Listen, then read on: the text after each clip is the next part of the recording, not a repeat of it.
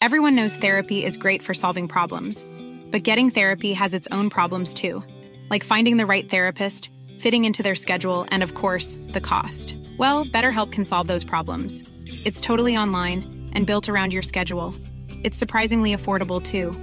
Connect with a credentialed therapist by phone, video, or online chat, all from the comfort of your home. Visit betterhelp.com to learn more and save 10% on your first month. That's BetterHelp H E L P.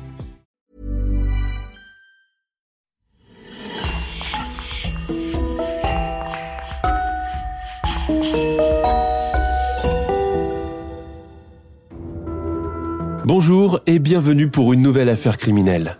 Avant de commencer, permettez-nous de remercier chaleureusement Marine Bonnemère, Léo Brèche et Eric Labrec qui sponsorisent l'émission de cette semaine grâce à leur abonnement VIP sur lecoinducrime.com. N'oubliez pas que vous pouvez aussi simplement et rapidement débloquer des dizaines d'épisodes inédits en vous abonnant directement sur Apple Podcast. C'est important pour nous car, comme vous le savez, le coin du crime survit à 100% grâce à nos auditeurs. On vous remercie infiniment et on commence. Le camp Scott, très célèbre en Oklahoma, accueille chaque été plusieurs Girl Scouts venus des quatre coins de l'État pour passer deux semaines de vacances en pleine nature. Mais en juin 1977, un terrible drame ébranle la quiétude du campement lorsque trois petites filles sont retrouvées sauvagement assassinées dans leur tente. Commence alors une chasse à l'homme dans tout l'Oklahoma pour retrouver le meurtrier, qui semble beaucoup s'amuser de cette situation. Seulement, les policiers ignorent alors qu'un tueur peut en cacher un autre.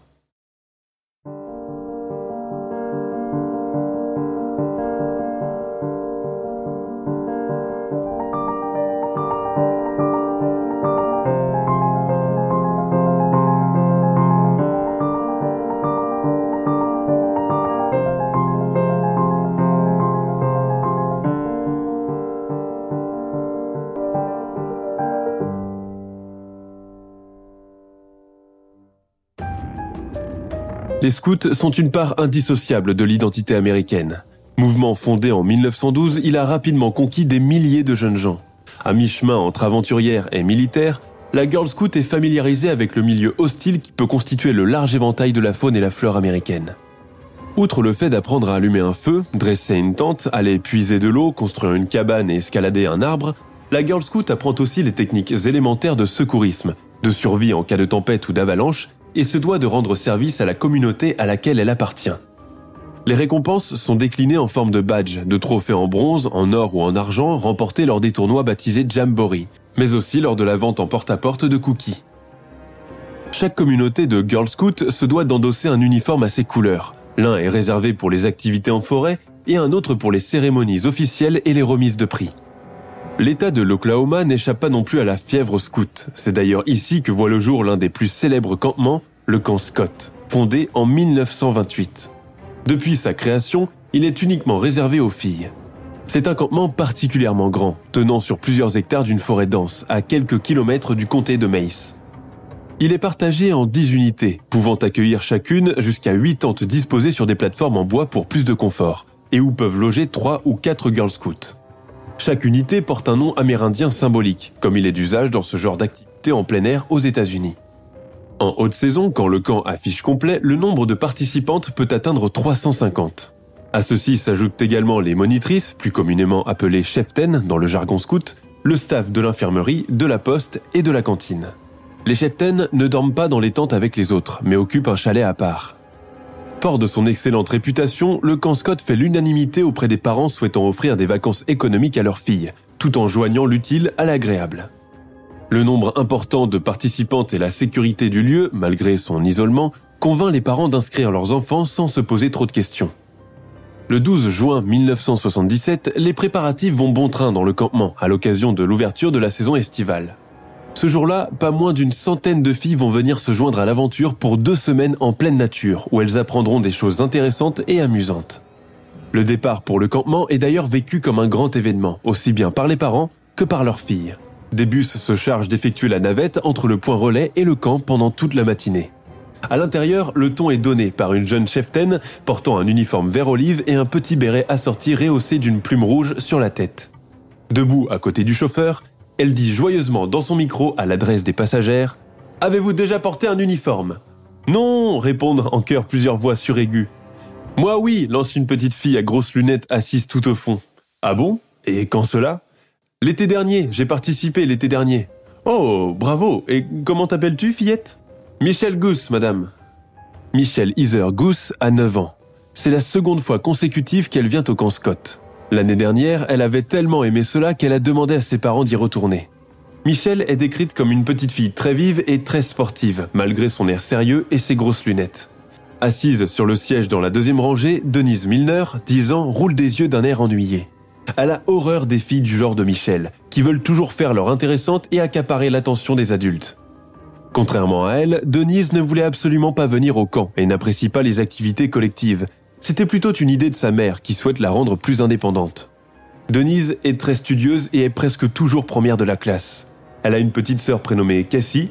Elle vient d'une famille afro-américaine et ses parents sont divorcés. Sa mère a toujours fait en sorte qu'elle ait une excellente éducation et qu'elle ne manque de rien. Juste à côté se tient une petite blonde aux airs espiègles. Elle porte des couettes et semble être aussi optimiste que Michel. Pourtant, elle est encore très petite, c'est d'ailleurs la plus jeune de toutes. Elle s'appelle Laurie Farmer et elle a 8 ans. Les trois fillettes ne se connaissent pas encore et pour deux d'entre elles, c'est leur toute première expérience dans l'univers très fermé des scouts. Quand le bus pénètre à l'intérieur du camp, deux rangées de filles en uniforme sont déjà là pour venir à leur rencontre. Elles constituent le comité d'accueil. Trois cheftaines, Dee, Suzanne et Carla, sont également présentes pour orienter leurs pupilles et leur expliquer l'emploi du temps et la charte à respecter. La liste des activités est distribuée à chacune et déjà, plusieurs commencent à pousser des cris de joie à la mention de canoë sur le papier. Denise, Laurie et Michel sont assignés dans le camp Kiowa, tente numéro 8, unité 11. Ployant sous le poids de leur sac à dos qu'elles portent à présent correctement en se forçant de se tenir droite, elles suivent leur cheftaine au milieu des bois. Il se trouve que l'unité 11 est la plus isolée géographiquement du camp, située derrière toutes les autres en lisière de forêt. Mais pas seulement cela, car la tente numéro 8, où devront cohabiter Laurie, Michel et Denise pour une durée de deux semaines, est également la plus éloignée de l'ensemble du camp puisqu'elle est à 190 mètres de celle occupée par la responsable, et est dissimulée par les douches. Après avoir installé les trois fillettes et les avoir aidées à dérouler leur sac de couchage, la cheftaine leur annonce qu'il est probable qu'une quatrième fille, Glenda, les rejoigne dans l'après-midi. Cela n'est pas vraiment du goût de Denise Milner, qui semble d'emblée très exaspérée par cette promiscuité. Sa chambre au ton lilas et ses poupées lui manquent déjà. Ce sac de couchage vert kaki, comme celui où s'enroulent les militaires, elle le trouve tout simplement hideux. Le reste de la journée se déroule en orientation diverse des nouvelles venues.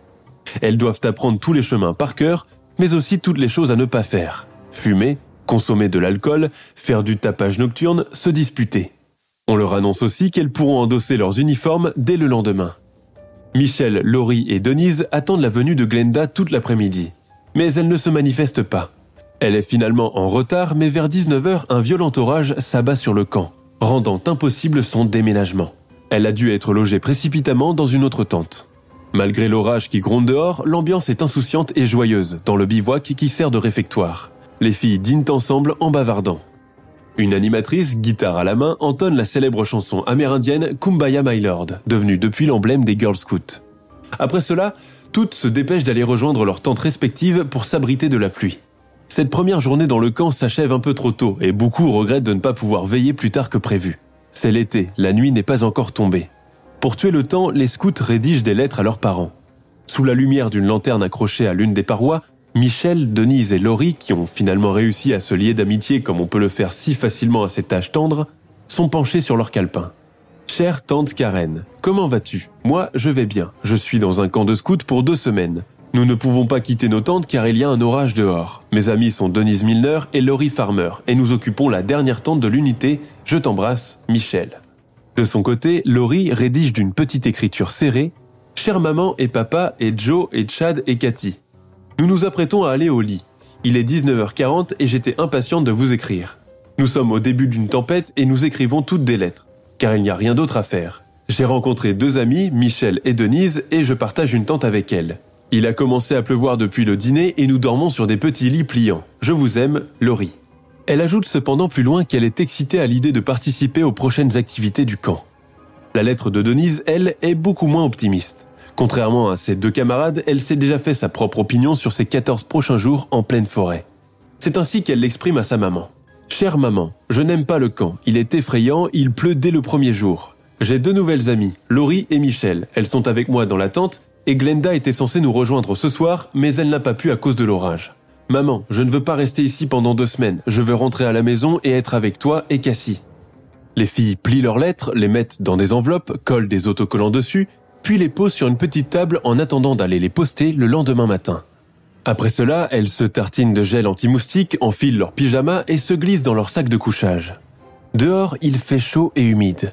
La pluie crépite sur la végétation et une odeur de terre mouillée envahit l'atmosphère. C'est la toute première nuit qu'elles passent loin de la maison et des parents, un défi à relever pour de si jeunes petites filles. Elles savent cependant qu'elles sont en sécurité, que la tante de la responsable, Carla, est toujours à proximité en cas de pépin. Mais à cet âge, on ignore la notion du danger, et les seules choses qui font peur sont les sorcières et les ogres qui peuplent les contes. Elle laisse néanmoins la lampe allumée et accrochée à la paroi pour ne pas rester dans le noir le plus complet. C'est d'ailleurs déconseillé dans ce genre de structure. La nuit avance, et avec elle, la pluie qui continue de tomber en averse. Dans l'autre versant du campement où sont installées des filles plus âgées que Laurie, Michel et Denise, on ne dort pas encore car on a d'autres préoccupations, d'autres sujets à débattre. D'une voix étouffée, on discute de sorties, boum et garçons. Pendant ce temps, la responsable chargée de l'unité 3 rentre après un passage sous la douche. Couverte d'un imperméable, elle essaye d'esquiver les flaques d'eau mélangées à la terre qui éclaboussent ses bottes jaunes en caoutchouc. Hors de question de marcher en chaussures de ville ici, sinon c'est foutu, pense-t-elle. Lui vient alors en mémoire les escarpins roses bonbons inconfortables qu'elle a portés lors du bal de promo il y a de cela un mois, et avec lesquels elle a dansé pendant toute la soirée, s'infligeant des ampoules. Quel contraste avec sa tenue actuelle Sur le chemin, elle entend soudainement comme des bruits étouffés et des gémissements provenant du bois. Dans la forêt, le silence rend le moindre petit bruit saisissant. Inquiète, elle dirige immédiatement la lumière de sa torche vers le feuillage, mais ne voit rien de suspect. Elle pense alors qu'il s'agit certainement d'une des filles, sortie ramasser du bois. La cheftaine à l'imperméable hausse finalement les épaules d'un air désinvolte et continue de marcher jusqu'à sa tente. Vers 1h30, à l'autre extrémité du campement, Carla Willit essaye de se concentrer sur le bouquin qu'elle a entre les mains. Sa tente, comme toutes les autres d'ailleurs, n'est pas tout à fait étanche et des gouttelettes d'eau commencent à pénétrer depuis l'extérieur, ce qui est vraiment dérangeant pour dormir. L'une des règles d'or de tout camp de scouts qui se respecte, oublier toute forme de confort et chercher à survivre comme les hommes des cavernes, alors qu'on vient juste de quitter sa banlieue il y a à peine deux jours. Pendant l'année, Carla, 18 ans, est étudiante à l'université de Tulsa. Cet été, elle a réussi à décrocher un poste de responsable dans le camp Scott, après seulement deux mois de stage. L'unité 11, où se trouvent entre autres Laurie, Michel et Denise, lui a été confiée. Elle les trouve d'ailleurs bien courageuses de passer cette première nuit toute seule en pleine nature et dans un confort rudimentaire. Espérons qu'aucune ne rapplique en pleine nuit en pleurnichant. Durant son stage, on lui a enseigné à faire preuve d'une grande patience, couplée d'une bonne dose d'autorité et d'une autre tout aussi équivalente d'indulgence. Belle équation, plus facile à dire qu'à faire, pense-t-elle. Malgré le certificat donné au terme de cet apprentissage, Carla sait qu'il lui faudra plusieurs années avant de devenir une vraie cheftaine bourrée de charisme, que les filles chériront et respecteront au même degré.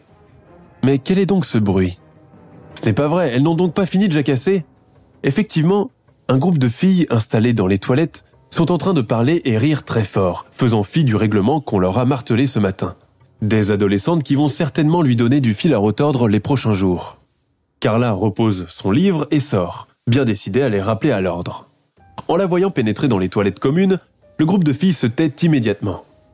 Vous avez donc déjà oublié les règles à ne pas transgresser que l'on vous a données aujourd'hui même, dit-elle de sa voix la plus ferme. Vous feriez bien de vous en souvenir si vous voulez passer un bon séjour ici. Elles acquiescent à l'unisson, pas vraiment convaincues. Satisfaite d'avoir fait son effet, elle les ramène à leur tente, la numéro 6, avant de retourner dans la sienne.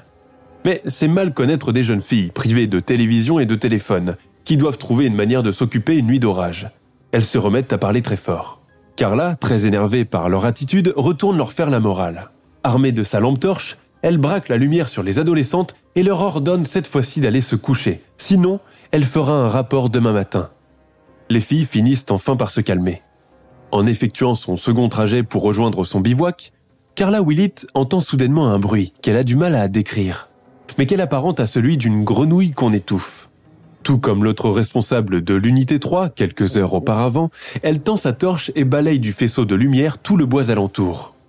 Elle ne voit rien de suspect le camp retombe peu à peu dans le silence le plus complet. Dans les tentes, beaucoup sont déjà endormis depuis longtemps. Un répit de courte durée. Il est une heure du matin passé quand l'orage se dissipe enfin. Toutefois, les étranges bruits continuent tout au long de la nuit, plus précisément jusqu'à 4 heures du matin, et sont entendus par un grand nombre de filles, incapables de savoir ce que c'est. Est-ce un renard, un sanglier, voire un loup? Chacune se recroqueville un peu plus dans son sac de couchage et tend l'oreille dans l'obscurité. À 2 heures du matin, une des filles occupant la tente numéro 7 est réveillée par une lumière, suivie de bruits de pas. Elle entend aussi distinctement une respiration lourde et saccadée. Une demi-heure plus tard, des scouts remarquent qu'un individu muni d'une lampe torche est debout à la hauteur de leur tente, allant jusqu'à soulever le volet en plastique qui sert de fenêtre. Il reste là, immobile, pendant quelques secondes, puis repart. Terrorisée, aucune des filles ne songe pourtant à donner l'alerte. Mais c'est à 3 heures du matin qu'a lieu l'événement le plus inquiétant de toute cette soirée. Une fillette de 9 ans est réveillée en sursaut par un cri provenant de l'extrémité du campement. Il est suivi d'un autre quelques minutes après.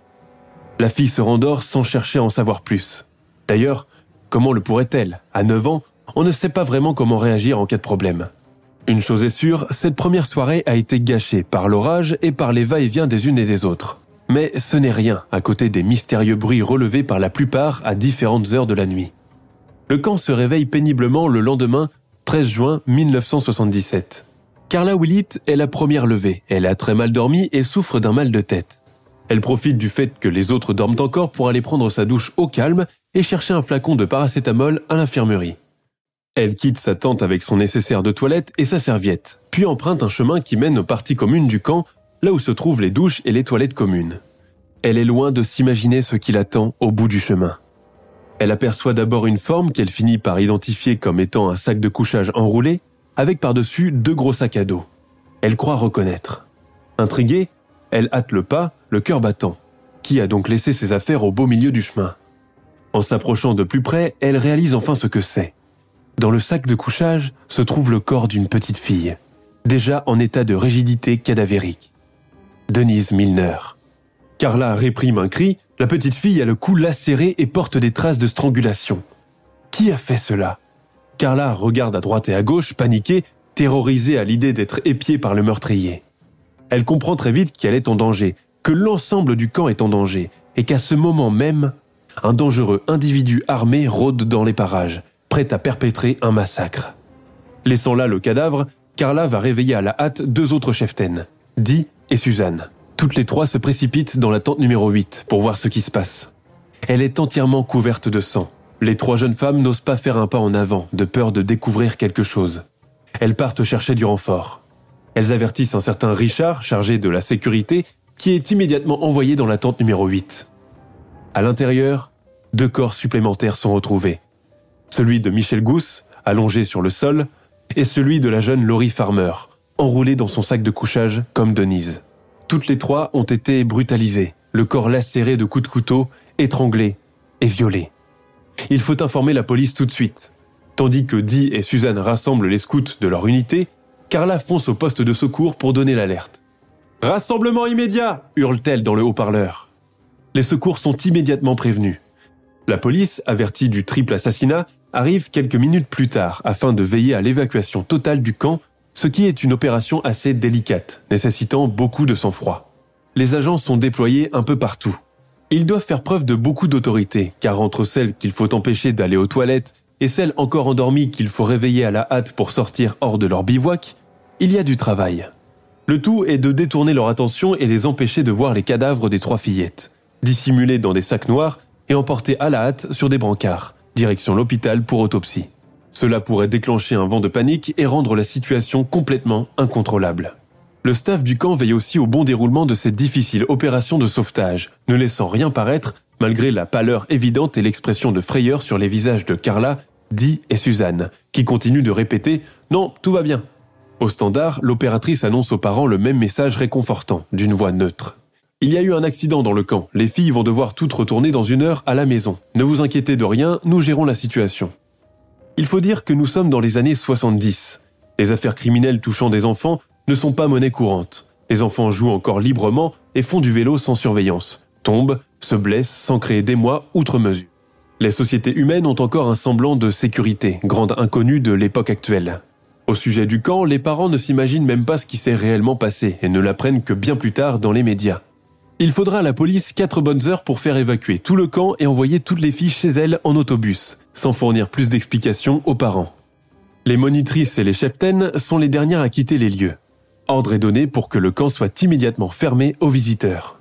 Une fois cerné de toutes parts, l'enquête peut maintenant commencer.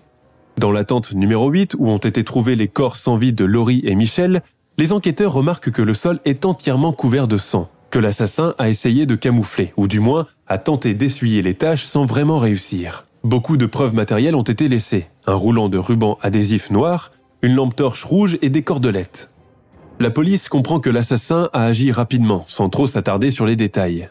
Sur l'une des couvertures, il révèle une mèche de cheveux noirs ainsi que deux empreintes de chaussures sur le sol, l'une d'un brodequin et l'autre d'une tennis. Cela laisse à penser tout de suite que les assassins étaient deux au lieu d'un, ou qu'il était accompagné d'un complice. Des empreintes digitales sont également retrouvées un peu partout à l'intérieur de la tente et sur les corps. Elles vont mystérieusement disparaître lors du rapport d'autopsie par la suite. Ces mêmes empreintes sont répertoriées par ailleurs sur les cordelettes qui ont servi à ligoter les fillettes et sur la lampe torche maculée d'une trace de sang côté vert. Avec des preuves aussi importantes à l'appui, la police pense que retrouver les assassins sera une affaire de quelques jours tout au plus. Le lendemain, des chiens pisteurs de la brigade canine sont amenés sur la scène du crime. Ils sont d'une très grande aide, puisqu'au terme d'une journée, ils réussissent à détecter la possible arme du crime, un pied de biche comportant lui aussi des empreintes digitales. Deux jours après le triple meurtre du camp Scott, la presse publie les informations concernant les empreintes de pas. Une erreur saisissante quand on sait que l'enquête n'en est qu'à ses prémices et qu'une information de cet acabit doit normalement rester confidentielle. Mais il est clair que l'enquête a décidément été bâclée depuis le premier jour, faite dans la précipitation, dans l'espoir de gagner du temps. Malheureusement, d'autres irrégularités vont venir ponctuer les investigations. Et c'est ainsi que dès le lendemain de la publication, c'est au tour du shérif de la ville de Tulsa de commettre un impair de taille en faisant une révélation qui sera par la suite démentie.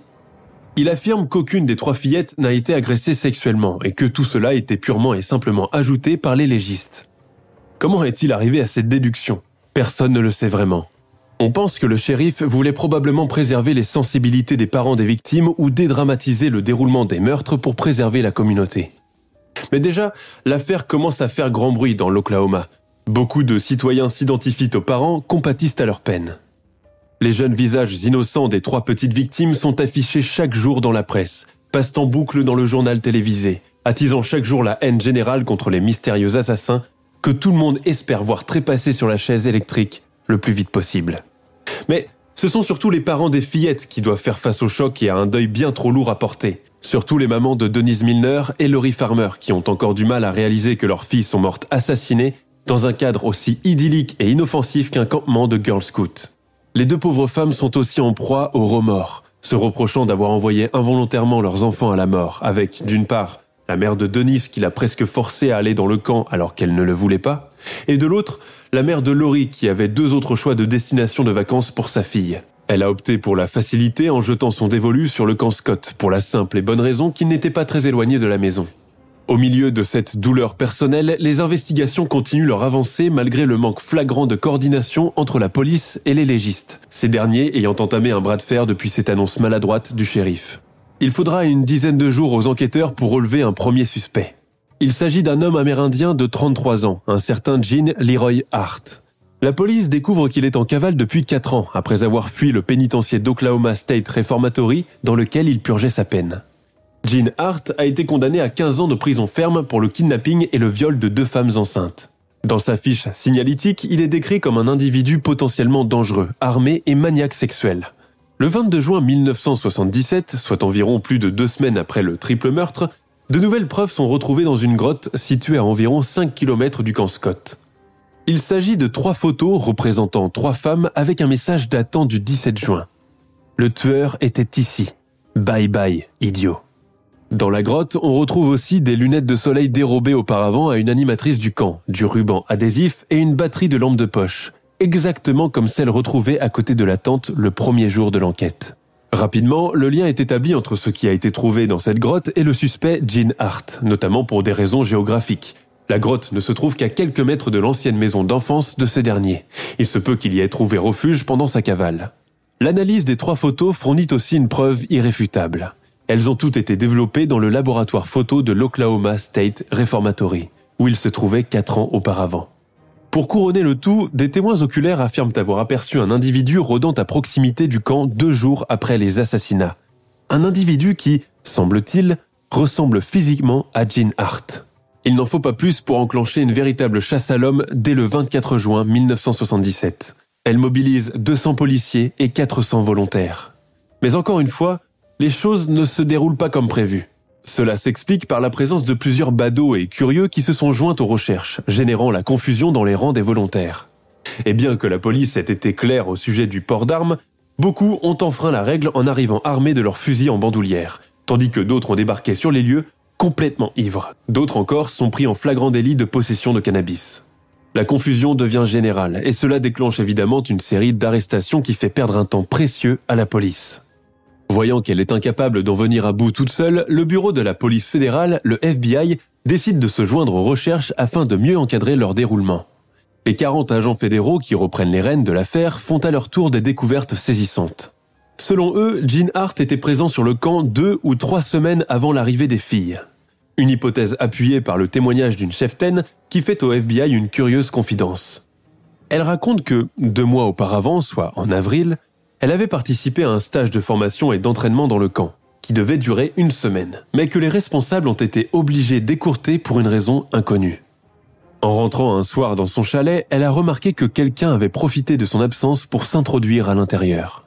L'individu a saccagé certaines de ses affaires personnelles, a uriné sur l'une de ses culottes et a emporté une boîte contenant des beignets. Mais ceci n'est rien à côté de la note écrite maculée de gras qu'il a laissée à son attention.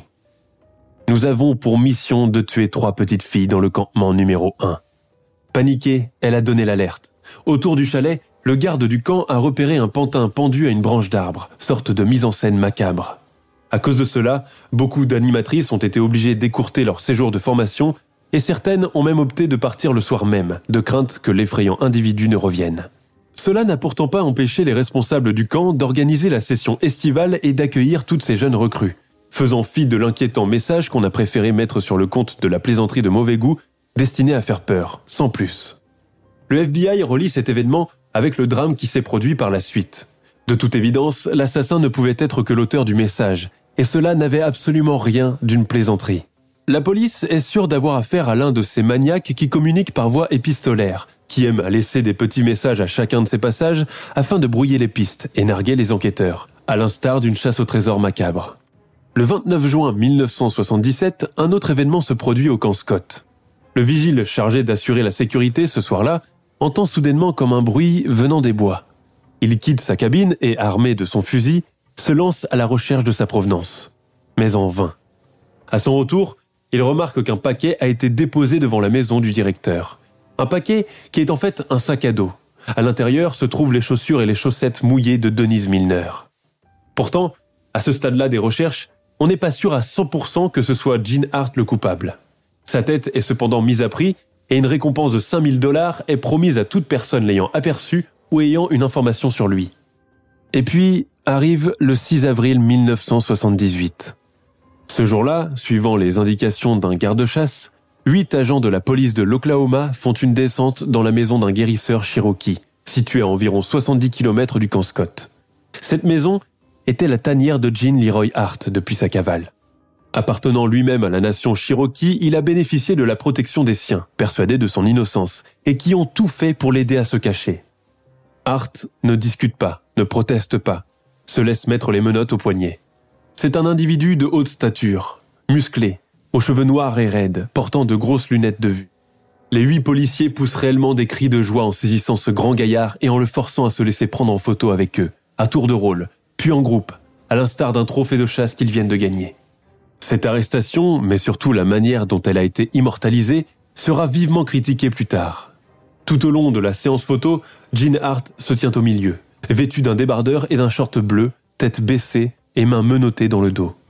La presse fait étalage de ces photos, et partout, on peut lire que la vaillante police de l'Oklahoma a finalement mis la main sur le monstre assassin des petits scouts du camp Scott.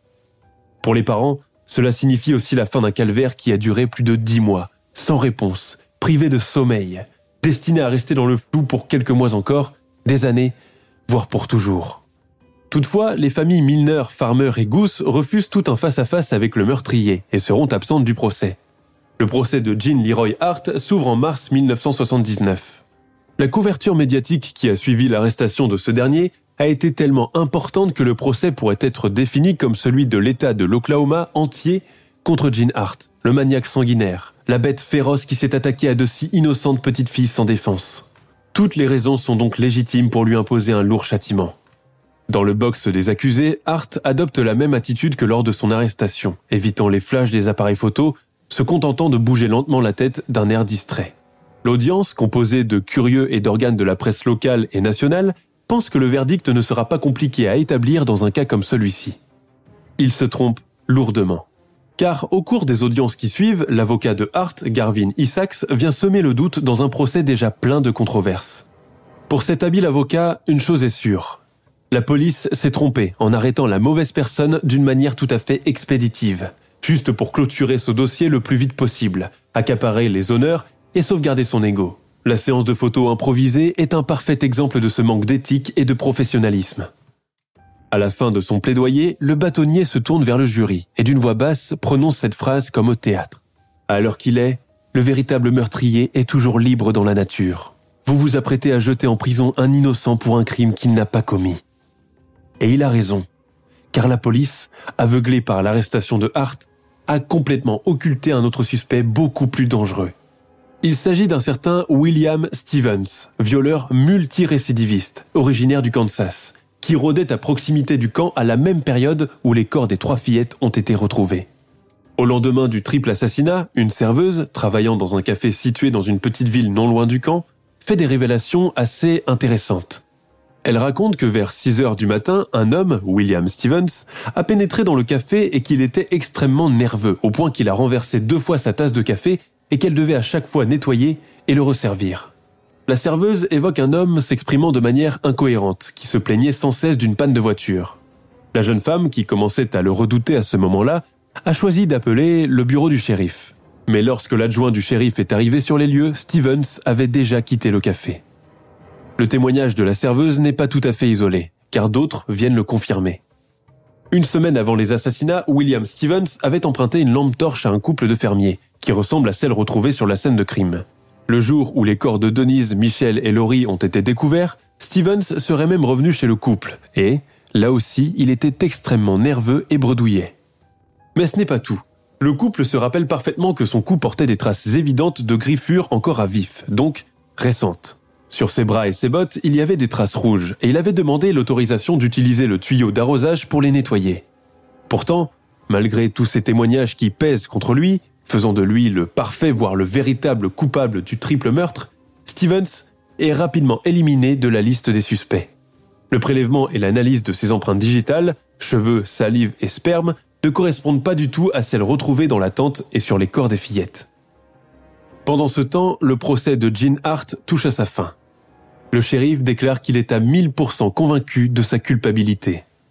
Mais les délibérations du jury ne durent que 10 minutes, puis le verdict tombe il est acquitté. Ce n'est pas lui l'assassin de Laurie, Michel et Denise. Dans le box des accusés, Hart éclate en sanglots, vraisemblablement soulagé. Lui, qui a fait preuve d'une indifférence incroyable pendant toute la durée du procès, a à présent du mal à contenir ses larmes. Ce moment est tellement saisissant qu'il est capturé par les caméramans et les journalistes. Il ne retrouve cependant pas la liberté et retourne à la case prison, car, souvenez-vous, il était en cavale depuis 4 ans avant le déclenchement de l'affaire du camp Scott. Son séjour carcéral ne dure pas longtemps. Hart décède l'année suivante des suites d'une crise cardiaque après une séance de musculation intensive dans la salle de gymnastique du pénitencier. Il venait d'avoir 35 ans. Le décès soudain de l'unique suspect de l'affaire du triple meurtre du camp Scott entraîne peu à peu l'affaire dans les oubliettes des annales judiciaires. Plusieurs années s'écoulent sans qu'aucun nouveau suspect ne vienne défrayer la chronique et relancer les investigations. De peur de voir l'affaire classée, les familles des victimes créent des comités de soutien, lèvent des collectes de fonds pour participer à la recherche ADN dans l'espoir de faire encore parler les preuves retrouvées auparavant. Avec l'avancée en matière médicale, de nouveaux tests sont réalisés entre le début des années 90 et 2000. Mais les premières analyses sont peu concluantes, voire sans résultat. Ce n'est qu'en 2022 que les conclusions du laboratoire, arrêtées il y a trois ans, sont rendues publiques dans les médias. Ils affirment que l'implication de Jean Hart est plus qu'évidente dans le triple meurtre, puisque son ADN est répertorié à plusieurs reprises sur les vêtements des petites filles. Le shérif Mike Reeds du comté de Mace a lui-même déclaré à ce propos. À moins que quelque chose de nouveau n'apparaisse, je reste convaincu de la culpabilité de Jane Hart. Depuis, l'affaire est restée en suspens, classée dans la liste des cold cases, les tristement célèbres affaires non élucidées. Du côté des familles, les pères de Laurie Farmer et de Michel Gousse ont continué la bataille dans l'espoir de voir un jour la vérité éclater. Richard Gousse a contribué au vote d'une nouvelle loi au profit des victimes de viol. Et Sherry Farmer a fondé l'association Parents of Murdered Children. Le triple meurtre, le jeune âge des victimes, la cruauté du crime et sa gratuité, comme tous les autres meurtres d'ailleurs, le cadre même du camp de scouts dans cette Amérique saine et optimiste des années 70 qui semblait tellement chérir ces boomers, le meurtrier introuvable Tout cela a fait de cette affaire l'une des plus effrayantes et des plus choquantes de ces 40 dernières années. Avec cela, une question revient sans cesse. Le vrai meurtrier sera-t-il trouvé un jour? Les frères et sœurs des victimes, mais aussi leurs voisines et leurs amis, évoquent encore aujourd'hui une enfance à jamais détruite par ce crime. L'une des amies de Laurie se souvient C'était personnel, cela nous touchait de près. La perte de Laurie a affecté notre façon de jouer, de voir les choses et les adultes.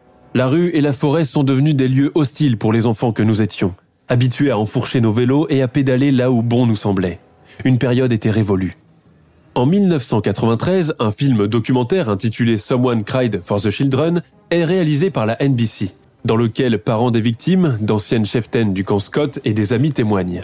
En mai 2022, la plateforme Hulu a réalisé Keeper on the Ashes, The Oklahoma Girl Scout Murders, à l'occasion du 45e anniversaire de la disparition des trois petites filles. Le camp Scott, quant à lui, n'a plus réouvert ses portes et son activité a été confiée à un autre organisme.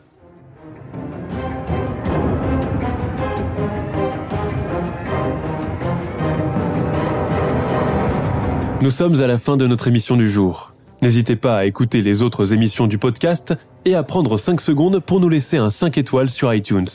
C'est vraiment très important pour nous. Vous pouvez aussi vous abonner pour ne pas rater les prochains épisodes et nous suivre sur Facebook pour nous en proposer de nouveaux. Merci et à bientôt.